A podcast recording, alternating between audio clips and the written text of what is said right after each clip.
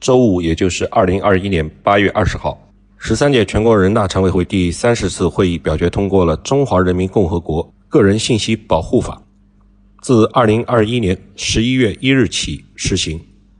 个人信息保护法的适用非常广泛，只要处理到个人信息，就需要关注。这部专门法律明确了个人信息的处理规则、个人信息处理者的义务这些内容，也为破解个人信息保护之中的大数据杀熟、随意采集人脸信息、用户不同意就不提供服务等热点难点问题提供了强有力的法律保障。我们整理了这部新法的几个要点如下：第一呢，是明确个人信息的定义。个人信息就是以电子或者是其他方式记录的。与已识别或者可识别的自然人有关的各种信息，不包括匿名化处理之后的信息。个人信息的处理包括个人信息的收集、存储、使用、加工、传输、提供、公开、删除等等。第二是明确了核心的原则：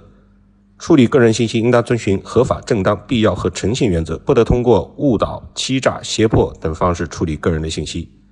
处理个人信息应当遵循公开、透明原则。公开个人信息的处理规则，明示处理的目的、方式和范围。基于个人同意处理个人信息的，该同意应当由个人在充分知情的情况下，自愿明确的作出。基于个人同意处理个人信息的时候，个人有权撤回其同意。个人信息的处理者应当提供便捷的撤回同意的方式。个人信息处理者不得以个人不同意处理其个人信息或者撤回同意。以这个为理由拒绝提供产品或者服务，处理个人信息属于提供产品或者服务所必须的除外。第三是约束对个人信息的过度收集，处理个人信息应当具有明确合理的目的，并应当与处理目的直接相关，采取对个人权益影响最小的方式。收集个人信息应当限于实现处理目的的最小范围，不得过度收集个人的信息。个人信息的保存期限。应当是为实现处理目的所需要的最短的时间。第四是规范大数据杀熟，个人信息处理者利用个人信息进行自动化决策，应当保证决策的透明度和结果的公平公正，不得对个人在交易价格等交易条件下实行不合理的差别待遇。第五是限制强推个性化的广告。通过自动化决策向个人进行信息推送，商业营销应当同时提供不针对其个人特征的选项，或者向个人提供更便捷的拒绝方式。通过自动化决策方式对个人权益有重大影响的决定，个人有权要求个人信息处理者予以说明，并有权拒绝个人信息处理者仅通过自动化决策的方式作出决定。第六是规范公共场所的信息采集。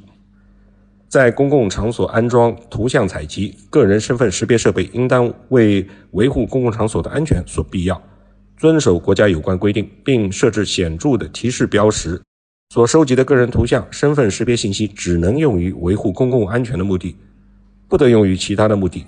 除非你取得了个人单独的同意。第七是确立敏感信息的处理规则。敏感的个人信息是指一旦泄露或者非法使用之后。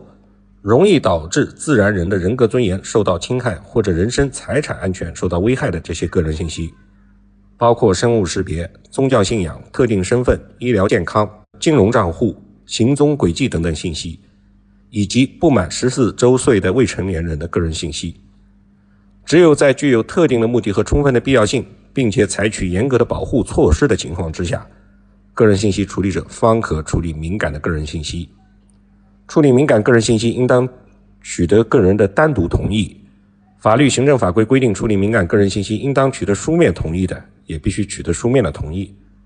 个人信息处理者处理不满十四周岁的未成年人的个人信息，应当取得该未成年未成年人的父母或者其他监护人的同意。个人信息处理者处理不满十四周岁的未成年人个人信息的，应当制定专门的个人信息处理规则。第八是完善跨境提供规则。个人信息处理者向中华人民共和国的境外提供个人信息的，应当向个人告知境外接收方的名称或者姓名、联系方式、处理目的、处理方式、个人信息的种类，以及个人向境外接收方行使本法规定权利的方式和程序等事项，并取得个人的单独同意。关键信息基础设施运营者和处理个人信息达到国家网信部门规定数量的个人信息处理者，应当将在中华人民共和国境内收集和产生的个人信息存储在境内；确需向境外提供的，应当通过国家网信部门组织的安全评估。法律、行政法规和国家网信部门规定可以不进行安全评估的，可以不进行安全评估。第九，赋予个人权利。个人对其个人信息的处理享有知情权、决定权，有权限制或者拒绝他人对其个人信息进行处理。法律、行政法规另有规定的除外。个人有权向个人信息处理者查阅、复制其个人信息。法律另有规定的除外。个人请求查阅、复制其个人信息的个人信息处理者，应当及时提供。个人发现其个人信息不准确或者不完整的，有权请求个人信息处理者更正、补充。个人请求更正、补充其个人信息的个人信息处理者，应当对其个人信息予以核实，并及时更正、补充。个人有权要求个人信息处理者对其个人信息处理规则进行解释说明。自然人死亡的，其近亲属为了自身的合法权益、正当利益，可以对于死者的相关个人信息行使本章规定的查阅、复制、更正、删除等权利。死者生前另有安排的，除外。十、安全保障义务。个人信息处理者应当根据个人信息的处理目的、处理方式、个人信息的种类以及对个人权益的影响、可能存在的安全风险等等，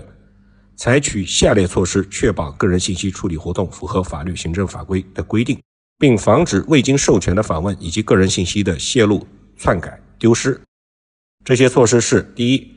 制定内部管理制度和操作规程。第二，对个人信息实行分类管理。第三，采取相应的加密、去标识化等安全技术措施。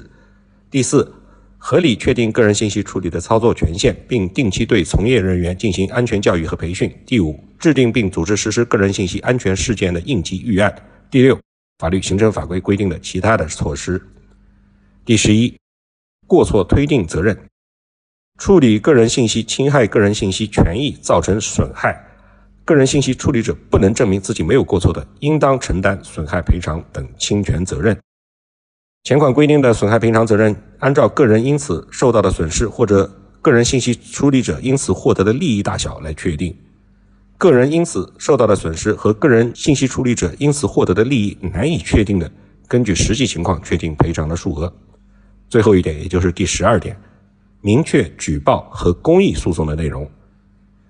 任何组织、个人有权对违法个人信息处理活动向履行个人信息保护职责的部门进行投诉、举报。收到投诉、举报的部门应当依法及时处理，并将处理结果告知投诉人、举报人。